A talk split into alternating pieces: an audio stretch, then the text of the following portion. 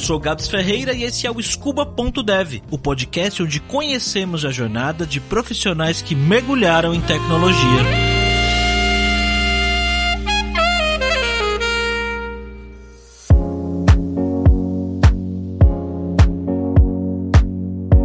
Beatriz é da cidade do Rio de Janeiro e teve seu primeiro contato com computadores nas LAN houses, na época do CS 1.6. Só quem tava lá sabe como era, hein? Ela também começou a trabalhar muito cedo. Com 12 anos, ela já intercalava indo na feira vender verdura com o vô e ir perto do metrô, ficar numa esquina vendendo batata junto com seu padrasto. Também trabalhou em loja de celular, vendeu capim roupinha, fez várias outras coisas nessa época. Começou a trabalhar muito cedo, né? E um pouco depois de começar a ter contato com computadores em lan houses, ela começou a se interessar por criar os seus próprios jogos. Sempre fui muito fã de games. Então, eu adorava o CS, eu adorava também o Fliperama, curtia, curtia muito o KOF 2002. Era meio rádio com o meu Rugal lá, né? Mas enfim. Eu queria muito criar um jogo. Então na época eu cheguei a criar alguns bonequinhos pra Mugen. Era tipo uma ideiazinha do Mugen, eu não me lembro como é que era. E aquilo foi me instigando muito a... a querer criar um jogo. Só que aí a pessoa que era um pouquinho distraída, quem me conhece sabe bem, era pra me ter aprendido Java. Porque naquela época eu sei que criava jogo com Java. Aí eu, sem querer aprender JavaScript. é triste, mas foi assim assim. Aí meio que foi da partir daí que eu comecei a aprender web, sozinho em casa. Na época eu não tinha internet em casa, eu tinha que ir pra Lan House. Então, eu ia até a Lan House, baixava essa apostila, voltava para casa e estava sozinha. E como na época eu não entendia muito bem pra que, que servia uma ideia, e nem tive a perspicácia de no YouTube pesquisar, eu fui aprendendo o processo todinho sozinho. Então não via tutorial de ninguém. Eu fui aprendendo sozinha mesmo. Então eu utilizava o bloco de notas. Sério, eu codava com bloco de notas do Windows. Aí depois eu dei um upgrade, podemos dizer assim, que usar o Notepad.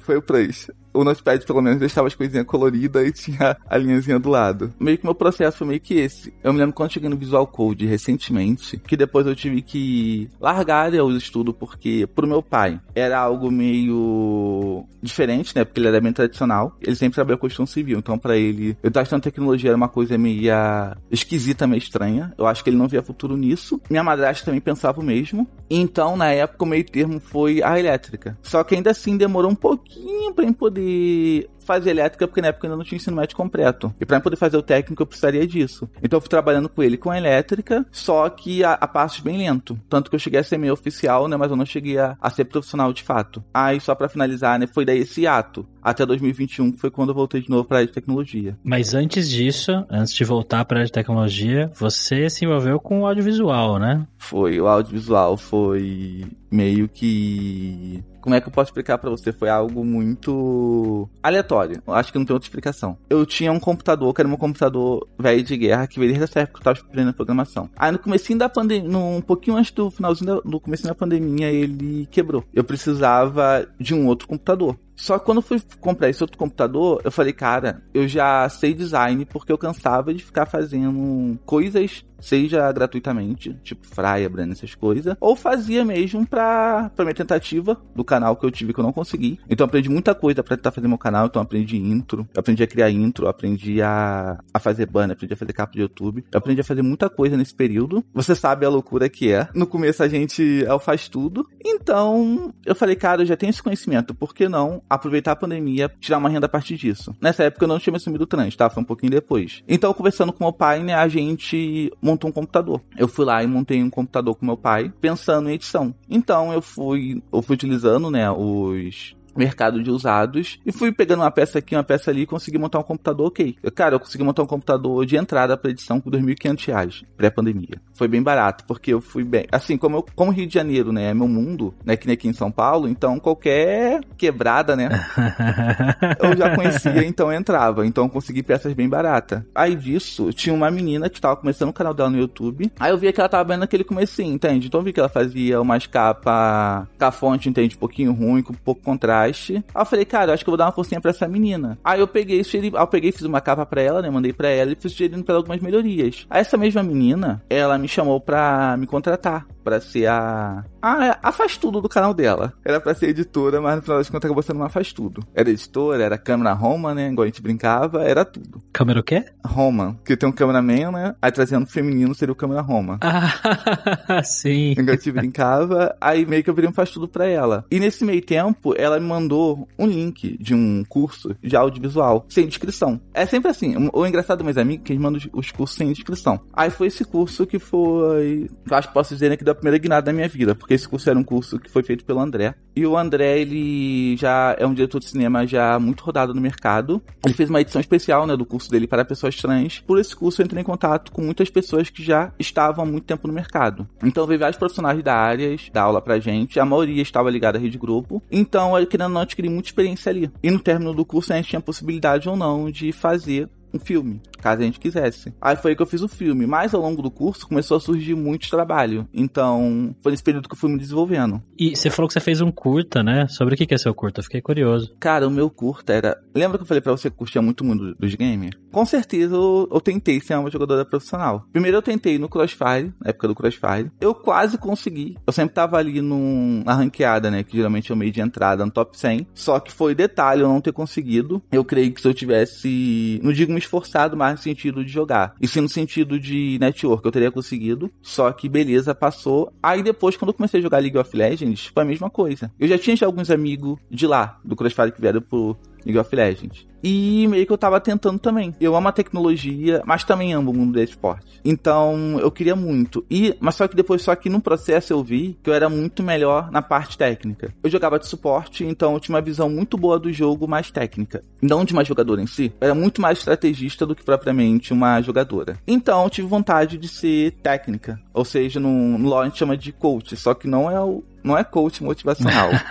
é coach de treinador mesmo. E nesse período eu conheci uma organização que se chamava Guild Arena. Lá era uma organização voltada para treinar meninas que queriam, né? Eu não sei se existe ainda. Uma amiga minha tinha falado que não existe mais hoje em dia. Só que eu vi que ela tá capaz nativa, então não sei dizer se existe ou não. Mas basicamente o foco era treinar meninas. Meninas queriam ser técnicas e meninas queriam ser jogadoras profissionais. Aí eu falei, cara, eu vou colar lá com elas lá e vou ver no que dá. Aí foi que eu colei com elas e conheci a Nel. A Nel foi a primeira mulher head coach. Só que tanto no mundo da tecnologia, né? Tanto no mundo do esporte, né? Do esporte eletrônico, as mulheres são muito invisíveis. Aí eu tinha essa oportunidade de fazer o filme. A minha ideia era fazer um filme sobre fazer um. Não seria nem um curta, seria. Como eu tinha um conhecimento para fazer um longa, seria eu queria editar, a minha ideia era fazer. tentar fazer um longa, aproveitar, né, toda a visibilidade na época para tentar fazer um longa. Chamar a galera da área, entende? Chamar as meninas da área que era stream e fazer um filme relacionado a isso. Sobre a questão do assédio e de como é ser uma mulher nesse mundo. Só que aí quando eu vi a Nel, eu falei, cara, por que não fazer algo sobre a Nel? Entende? Aí eu peguei, aí foi daí que surgiu a ideia, eu mandei,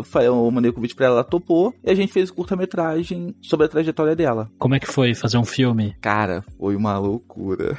Foi uma loucura, porque eu tive que ser diretora, eu tive que. Eu tive que ser. Na verdade, eu tive que ser tudo. Então eu tive que ser diretora, eu tive que ser, abre aspas, advogada. Por mais que eu tivesse já os modelos de contrato. Ainda assim, tinha outro caso que precisava ajustar, então eu tinha que entrar em contrato com a, uma amiga minha que era advogada para me ajudar com isso. Eu tive que colher as assinaturas, então eu fui a minha própria office boy. Eu tive que ficar deslocando. Aí, pra fechar com chave de ouro, eu não tinha muito costume com isso. Então, tinha uma parte lá que precisava ser digitalizada. E a gente fez a mão. Aí, quando levei pra minha advogada, não podia, eu tive que voltar lá. Sendo que eu morava em Niterói e o lugar ficava na Tijuca. Então, era maior rolê pra ir na Tijuca. O outro caminho ela teve que mandar pra mim via Sedex. Graças a Deus, ela mandou certo. Ela já tinha feito algo parecido antes. Então, foi o caos total. Entende? Isso resume. Foi o caos total. Não, as pessoas não têm ideia do trabalho que dá fazer é, uma obra audiovisual, né? Fazer um filme, por mais simples, entre aspas, que seja, né? Sim, aquele filme foi simples, mas se eu fosse pagar, eu ia perder uns 10 mil reais ali pelo menos. Porque eu consegui fazer ele sem gastar. Só gastando meu dinheiro de passagem pro deslocamento. O resto foi tudo, abre aspas, gratuito, porque foi tudo com a ajuda de amigos ou conhecimento que eu já tinha. Parabéns. Assim, a minha esposa é do audiovisual também. Ela é editora de vídeo na Lura hoje. E ela já fez alguns filmes e tal, na época que ela tava fazendo curso, faculdade também. E, nossa, é muito trabalho. Assim, é, é uma coisa bizarra, as pessoas não têm ideia. E Beatriz, você começou a fazer uns freelas também, né, de edição? Eu comecei, eu comecei com o canal dela, eu pegava alguns freelas no 99 Freela e pegava outros freelas de indicações de amigos. E foi a partir daí que eu comecei a ter alguns problemas. Por quê? Os freelas que apareciam para mim precisavam mais de After Effects do que propriamente Premiere. Então Premiere é um computador de entrada da de boa, para fazer o corte ali, edição, correção de imagem, né, correção de iluminação, o color grade, no Premiere de boa. Só que para fazer a, a VFX, né, pelo After Effects, aí meu computador com sets de segunda geração não aguentava. Mesmo metendo um overclockzinho lá, ele não aguentou. Aí eu comecei a ter problemas, porque aparecia cliente para mim bom, por indicação, porque cara, eu tinha editado três filmes lançados em rede nacional, sendo que um deles foi para internacional, então eu tava com um currículo muito bom.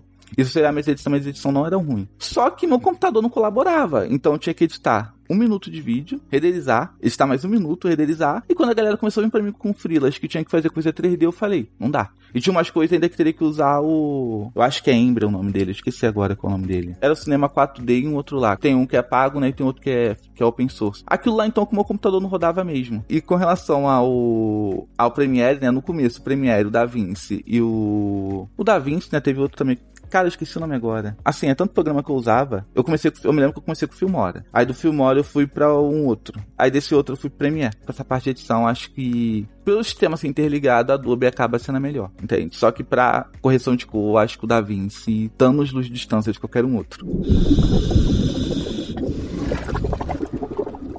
Beatriz, quando que a programação bateu na sua porta novamente? A partir de um filme de uma amiga nesse mesmo festival. Ela precisava de um. Lá no consular, meio que por debaixo do hispano, ela faz tudo. Ela faz tudo de todo mundo. Um apelido lá. Eu acho que vou ser muito usada por isso, mas. É a vida que segue. Ou eu tinha um lá de Pereirão. Porque, assim, como eu sabia de tudo, então se precisava fazer um softbox improvisado, eu, eu sabia fazer lá com papel manteiga, com as caixinhas de papelão, então a gente conseguiu improvisar na softbox. E para várias outras coisas eu sabia dar dicas porque meio que eu fiz um pouquinho de cada coisa. E lá no passado, né, eu tinha aprendido HTML, CSS, JavaScript básico, porque eu tentei, né, fazer algum joguinho em 2D com Canvas, com Canvas API do HTML5. Então eu sabia construir um site. E no filme da minha amiga, era um filme que eu me lembro que tinha a ver com pets. E tinha uma parte do filme que a menina né, entrava no site de adoção de pet. Era um filme sobre a gatinha dela, foi um filme bem legal. A Procura de Pandora, lembrei o nome. Era a Procura de Pandora. O nome da gatinha dela era Pandora. Então a gente precisava de um site para simular a menina, né? Entrando no site pra adotar a Pandora. Aí eu falei, cara, fazer isso pelo After Effects vai dar um trabalho. Eu não tô afim de ficar renderizando um minuto a cada um minuto de vídeo pra dar essa forcinha pra ela. Eu falei, por que não fazer um site? Aí eu fui lá e fiz um sitezinho básico pra ela, HTML, CSS, bem basicão, com JavaScriptzinho mesmo, só pra poder dar os cliques lá, né, acontecer. E fiz pra ela o site. Quando fiz pra ela o site,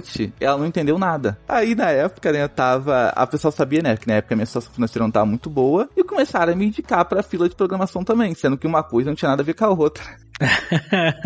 e quando você fez esse site, você fez sem pesquisar? Você lembrava de tudo ou você deu uma pesquisada nas coisas? Cara, eu só lembrava, porque como eu aprendi pelo autodidatismo, por um lado é bom porque você aprende sozinha, mas por outro lado é ruim que você leva muito tempo para aprender sozinha. Então o processo de aprendizado não foi. Eu até brinco, né, com a minha aluna que você pode copiar à vontade, desde que você entenda aquilo que você está copiando. Só que o processo de aprendizado foi eu descobrindo pela apostila. Então, o que eu aprendi, eu aprendi e fixei aquele conteúdo. Então, mesmo depois de tanto tempo, eu ainda me recordava ainda como que era. E aí, quando você fez esse site, começou a fazer ele, deu uma vontade, assim, de programar de novo ou... né? Cara, deu. Pior que deu. Deu, só que foi aquilo. Deu, eu não queria dar o braço a torcer. Isso é uma coisa que você já tinha meio que. Não era uma coisa que você queria pra sua vida mais? Não era uma coisa que você pensava como uma opção? Você já, ah, não, é só do audiovisual? Cara, não, porque no passado, nesse período que eu tava aprendendo programação, eu também tentei emprego na área. Eu tive algumas decepções. Uma devido à falta de faculdade na época. É estranho, porque bem no comecinho, a galera que trampava com isso não tinha faculdade também. Só que depois foi aquela onda de só aceitar quem tinha faculdade. E hoje em dia, cada vez menos faculdade. É, exatamente, cada vez menos de de novo.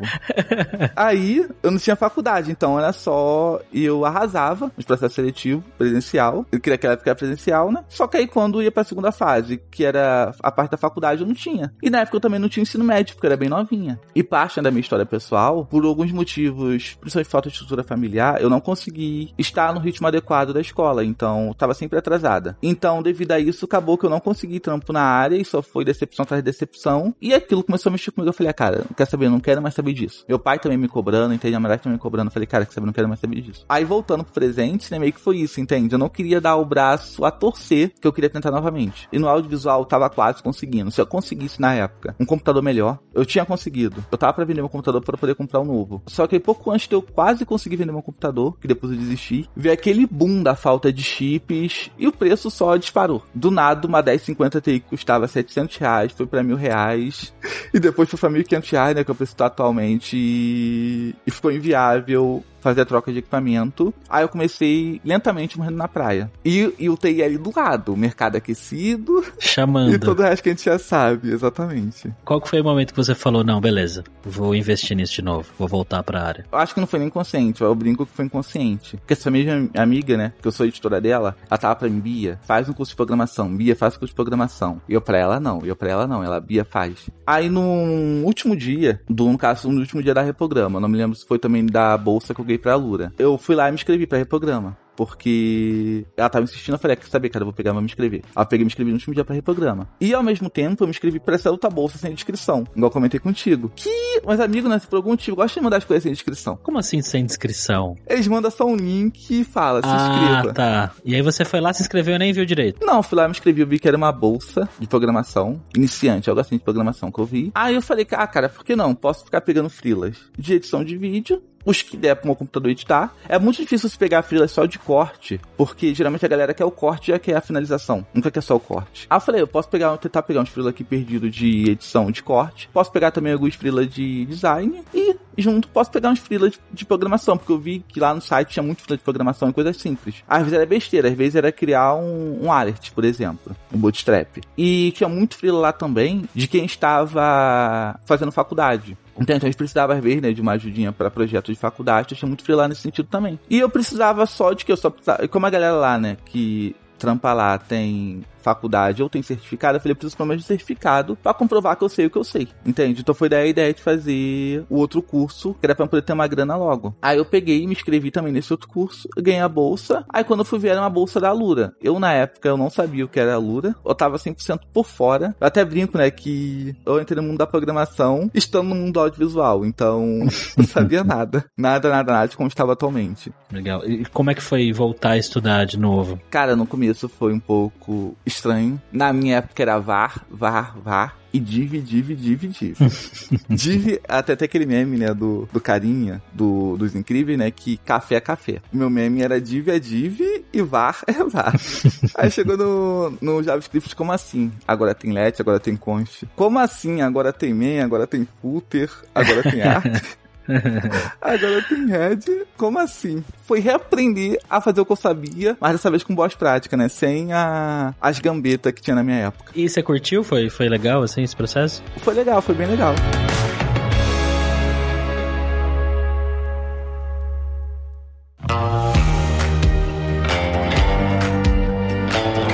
Como é que surgiu a sua oportunidade de emprego onde você está hoje? Foi por meio do reprograma, dessa bolsa, ou você correu atrás mesmo? Foi por meio da reprograma especificamente, mas eu vejo que foi um conjunto de tudo. A reprograma deu oportunidade, só que eu só consegui chegar no final do processo com a segurança total devido a tudo, entende? Porque, beleza, uma das coisas que mais me preocupava na época era que, querendo ou não, eu estava começando a ficar sem renda. Então, cara, lá no comecinho essa bolsa me deu, fez eu refrescar meu, meu CSS, HTML e JavaScript. Então, eu sabia que se eu não conseguisse um emprego, eu conseguiria freelancer. Tanto que eu já tinha já alguns freelas para agosto, setembro e outubro em mente. Que se caso eu não conseguisse na feira de contratação da Reprograma, eu tinha esses freela. Então, cara, eu tive uma preparação para entrevista dentro da Reprograma. Só que ainda ter preparação de entrevista, que foi muito importante para mim. Ter essa segurança que eu sabia que eu não ia ficar na mão foi muito importante. Entende? Então, para mim não foi uma coisa só, entende? Para mim foi tudo. Acho que foi todo o processo processo que resultou numa coisa só. Como que você gosta de estudar a programação? Você tem um jeito, você é aquela pessoa que assiste às aulas e vai lá e depois faz exercícios, você não faz exercício, cria um projeto seu, como que é o seu processo? Cara, eu sou bem peculiar. Uma que eu vou acompanhando a aula, mas nunca acompanho com o exemplo do exemplo. Então se o cara tá dando um exemplo de blog, eu faço o exemplo, sei lá, de e-commerce, entende? Eu vou acompanhando assim, para mim poder aprender o conceito e não para mim poder cair no perigo de eu só estar copiando e colando. E com relação à época da Reprograma e da Lura especificamente, eu aprendi de um jeito mais peculiar ainda, que basicamente só baixava o projeto com código final e, e entendendo o que tava ali. Que foi assim que eu aprendi lá atrás. Aí depois sim que eu voltava a assistir aula para entender se o que eu tinha entendido a partir do código final estava certo ou estava errado. Então foi bem assim. Como na Reprograma era aulas semanais ao vivo, não tinha como fazer isso. Então eu via qual era o conteúdo da semana, passando a aula eu estudava o conteúdo da semana. Entendeu? Então, por exemplo, na primeira semana que foi apresentado, né, o Git. Primeira semana foi Git. Falar em Git foi, pra mim foi o máximo, porque eu era o tipo de pessoa que tirava print do código.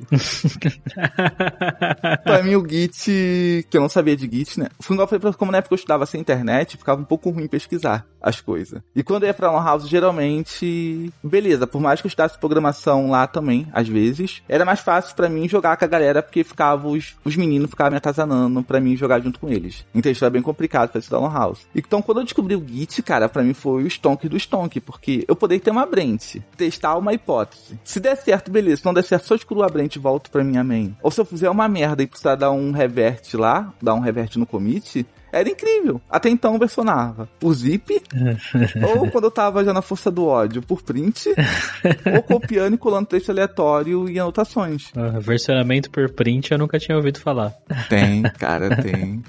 Quando a professora falou isso, eu falei, professor, eu levantei a mãozinha lá. que é o seguinte, às vezes eu tava na pressa, que até zipar, esperar o computador zipar ia demorar um pouquinho. Então eu chegava lá e dava um print, o print já salvava na máquina, acabou. Depois, se eu quisesse saber o que tava lá, era só eu voltar no print e escrever na mão. E Beatriz, como é que foi o processo para trabalhar na Acreditas? Você passou por muitas entrevistas, teve teste, como foi? Nesse caso, como foi uma parceria da Reprograma com Acredita, né? Não só Acredita, né? Tem outras empresas parceiras da Reprograma. É um processo mais simplificado. Então, eles olharam para o nosso projeto final que a gente fez. Então, o que seria o teste técnico, né? Foi, na prática, foi nosso projeto final, de conclusão de curso, e uma entrevista depois, para conhecer a gente melhor. Até porque o escopo da vaga era para trainee. Então, se é uma vaga para trainee, eu acho que não tem como estressar muita coisa pra seleção. E como é que foi começar a trabalhar lá? Você começou fazendo o quê? Eu comecei com. A minha linguagem mãe é JavaScript, então eu até brinco com. Se for JavaScript, eu sei implementar. E era um JavaScript bem funcional. Se você for considerar o prototype de JavaScript com orientação a objeto, é algo bem complexo. Eu cheguei numa linguagem tipada de fato. Então, eu cheguei lá com JavaScript funcional. E eu não sabia muito ainda da questão do Spartan atual, né? Ou seja, eu não sabia muito sobre Solid, eu não sabia muito sobre orientação a objeto, né? Propriamente falando, não sabia muito sobre alguns padrões de projeto. Então, eu cheguei lá totalmente perdida. Eu tive um auxílio, né? Do meus colegas de squad pra ir conseguir me localizando. Só que no começo foi muito difícil, porque eu chegava lá e olhava aquele código fonte enorme. Em outra linguagem, né? Isso é uma informação pública, né? Que eles trabalham, tem no seu stack, né? Kotlin. Em Kotlin, com Spring Boot, que Spring Boot, em comparação ao universo do Express, né? É muito mais robusto. Então, cara, eu passei uns, pelo menos um mês, basicamente só estudando o que eu precisava entender para começar a trampar e fazendo um spare, acompanhando mesmo para conseguir me localizar. E a galera da Acredita sabia que tá tudo bem isso aí, né? Te deu todo o suporte, te ajudou. Não, sim, sim, tá tudo bem. Tanto que até hoje, né? Faz seis meses e ainda tô nesse processo ainda. No dia a dia, né, é muito mais complexo do que quando você tá estudando. Quando eu tava estudando, às vezes tinha algumas coisas que eu não conseguia por nada, eu só deixava pra lá. Nesse caso, não. Então, basicamente, como nesse caso não tem como, né? Tá ali, né? Tá vivo, não tem como não ter ajuda, entende? E o que, que você tá fazendo hoje? Que, que você tá estudando hoje, aí se aprofundando hoje? Cara, hoje eu ainda tô ainda estudando Kotlin ainda. E o Spring, porque são coisas que faz parte da minha stack de trabalho, então não tem como eu não estudar. Hoje em dia eu já sei orientação a objeto, né? Já sei o Solid, mas ainda preciso ainda revisitar para estressar um pouquinho mais. Então, mas no momento, mesmo assim, estudando, estudando mesmo, tô estudando um pouquinho de tudo. Eu tô estudando um pouquinho de TDD, tô estudando um pouquinho de DDD, entende? Eu tô estudando um pouquinho também de padrões de projeto, tô estudando um pouquinho de tudo. Aonde que você pretende se aprofundar, assim? Para que caminho que você vê sua carreira seguindo? Mais pro front, mais pro back? O que, que você imagina? Pro back, pro back. Embora eu curto front, por ter sido design. Editora de vídeo, já dá pra tu entender que a pessoa com front vai ter muito toque. Sim. Então, eu não consigo deixar uma div desalinhada, mesmo tendo lá, né, o nosso querido Flexbox, né, que para mim aquilo foi coisa de outro mundo. Para quem fazia responsividade com tabela, foi coisa de outro mundo. Ainda assim, eu não quero saber mais de front porque prefiro mil vezes lidar com back-end quebrando do que mais no ponte da vida aleatória que você não sabe onde é que tá do que centralizar uma div. Eu também. Eu também, Beatriz. Eu entendo perfeitamente. Tamo junto. É, sem contar, né, que ainda tem outras coisas, né, tipo contraste, ou você faz uma telinha, sei lá, uma coisa que me deixa muito tiltada, né, usando, trazendo o termo do LoL, nada a ver com tecnologia, você faz o troço bonitinho no Chrome e quebrar no iOS. Hoje em dia, tanto que hoje em dia, quando você precisa codar pra front, que às vezes acontece, eu deixo uma abinha aberta com Safari e outra abinha aberta com Chrome. Assim, eu tenho certeza que não tá quebrando nenhum nem no outro, né, mas aí vem o Firefox e dá um joinha. A resposta não seria nem front nem back, seria cybersecurity. Eu quero muito ir pra área de segurança no futuro. Que legal. Eu acho que é uma área muito interessante e eu vejo poucas pessoas falando sobre isso hoje em dia em português. Posso estar errado, mas eu não sei, eu não vejo muito conteúdo em português sobre isso. Tem bem pouco conteúdo. A única pessoa que tem que fazer uns conteúdo, mas é mais pra. Ele, ele traz um embasamento técnico, né? Sei que é meio embasamento técnico barra criação de conteúdo mesmo, né? Igual a gente brinca, que é o Pato. Sim, o Alexandre Pato. Mas acho que de resto, não, acho que já tem bem pouco mesmo. Eu acabei de falar Alexandre Pato, é o Gabriel Pato. Alexandre Gabriel Pato, é um Pato. jogador de futebol. Desculpa aí, Gabriel. Eu, pra não errar, eu falei Pato, esperando que você completasse.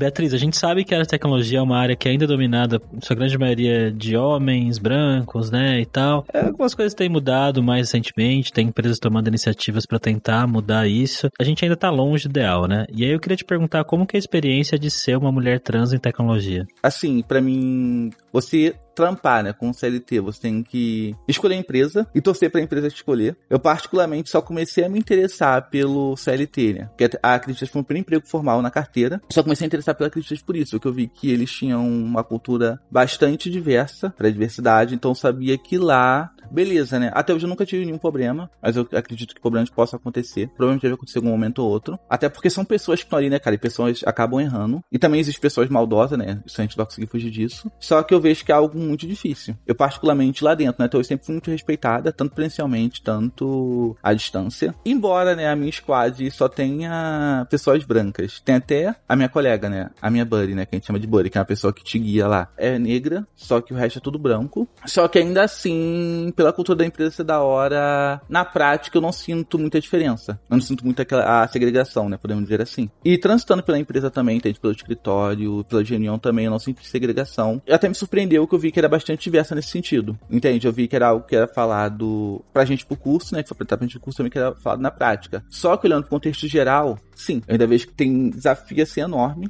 Pensando em pessoas negras, mais ainda, eu acho que pensando em pessoas trans negras seria o mais ainda do mais ainda, né? Acho que eu não consigo trazer um termo pra isso, porque é muito complexo. Eu falo isso por experiência própria, porque um dos motivos de eu ter desistido de trabalhar com CLT é justamente essas barreiras que eu já vim enfrentando lá atrás, por ser uma pessoa negra, e hoje como pessoa trans eu acho que seria duas vezes pior. Então acredito que é é uma coisa que é muito difícil. Eu acho que é muito difícil para as empresas conseguir criar essa cultura, e eu acho também que é muito... Cara, não sei explicar, é, é algo bem complexo que, sinceramente, no meu pessoal, eu já tentei entender, eu já tentei entender pra levar isso pro debate mesmo, só que eu não consigo, entende? Envolve muitas variáveis, quando você vai olhando várias perspectivas diferentes, você não chega a uma conclusão simples. É algo doloroso de lidar de várias perspectivas. Que dicas que você dá para pessoas que estão vendo a gente agora, pessoas que de repente têm uma história de vida parecida com a sua e que têm essa vontade de de repente entrar para a tecnologia por carreira, por grana, por, enfim, todas as possibilidades aí que essa área oferece, que dicas que você dá para ela? Cara, eu diria que é pau é, assim, pra época que eu estudei, hoje dia tá muito melhor, porque eu tenho muitas bolsas. Meu exemplo mesmo foi duas bolsas. Na época eu não tinha dinheiro, tirando dinheiro, né, pra despesa básica, eu não tinha dinheiro sobrando pra nada. Então, tanto a Lura, né, quanto a Reprograma foi por bolsa. Assim, aproveita as, as comunidades pra ter acesso a essas bolsas, que a galera compartilha bastante bolsa em comunidades. Fora disso, utiliza utiliza o YouTube para aprender, porque o YouTube tem bastante conteúdo, tem muita galera conteúdo bacana lá, que dá sim para você poder aprender algo. E para quem tem conhecimento zero, zero, zero mesmo, não se cobre tanto nesse primeiro momento, porque não é algo simples, é algo que você vai aprendendo com é algo que você tá estudando, estudando, estudando, estudando, não entende, aí chega uma semana depois, no final de você dormir, seu cérebro. Aquilo era isso, e você vai lá e se lembra, então, então é isso, sabe? Não se cobre tanto e, cara, mas eu acho que o principal que eu poderia dizer, pensando em linguagem, seria, se puder, na minha opinião, ainda hoje compensa começar por JavaScript, porque tu vai ter o front, tu vai ter o back e tu vai ter o mobile. Esses dois últimos recados aí da Beatriz eu gostaria de reforçar. Primeiro, essa questão de se cobrar realmente é, é muito importante para quem está começando em tecnologia. Não é fácil programar, tá? Não tô falando aqui também que é a coisa mais difícil do mundo, mas eh, não é uma coisa simples e para aprender a programar de verdade é um processo, tá, jovem? Demora um tempo mesmo, você vai ter um pouco mais de dificuldade com algumas coisas, um pouco mais de facilidade com outras, mas faz parte, tá? Um dia após outro, vai devagar. É normal achar que não vai conseguir aprender aquilo nunca. Essa questão do JavaScript também, eu acho uma ótima porta de entrada mesmo, porque como ela disse, né, você hoje em dia consegue desenvolver aplicações front-end, back-end e mobile usando JavaScript, além de não ter a barreira de você ter que instalar um monte de ferramenta para começar a aprender a linguagem JavaScript. Basta um navegador e um editor de texto qualquer. E bom, jovem, se você gostou da história da Beatriz, eu gostaria de pedir para você compartilhar esse podcast com pessoas que você acha que iriam se inspirar com essa história. E eu gostaria também de pedir para você avaliar o podcast lá no iTunes ou no seu agregador de podcast favorito para outras pessoas encontrarem ele. Eu te vejo no próximo episódio do Scuba.dev. Tchau, jovem!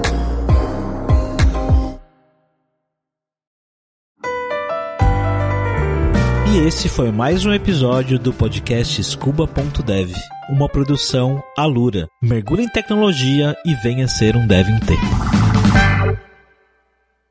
Este podcast foi editado por Radiofobia, podcast e multimídia.